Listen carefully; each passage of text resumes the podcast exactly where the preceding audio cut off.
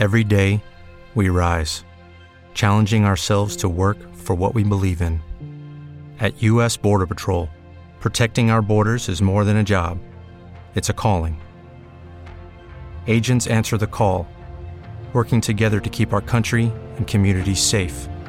If you're ready for a new mission, join U.S. Border Patrol and go beyond. Learn more at cbp.gov/careers.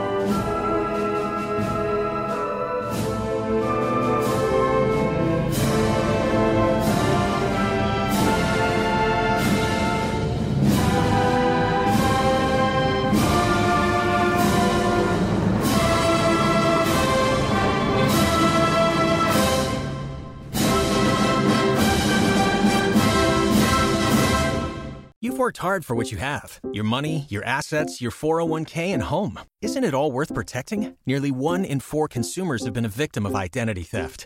Lifelock Ultimate Plus helps protect your finances with up to $3 million in reimbursement.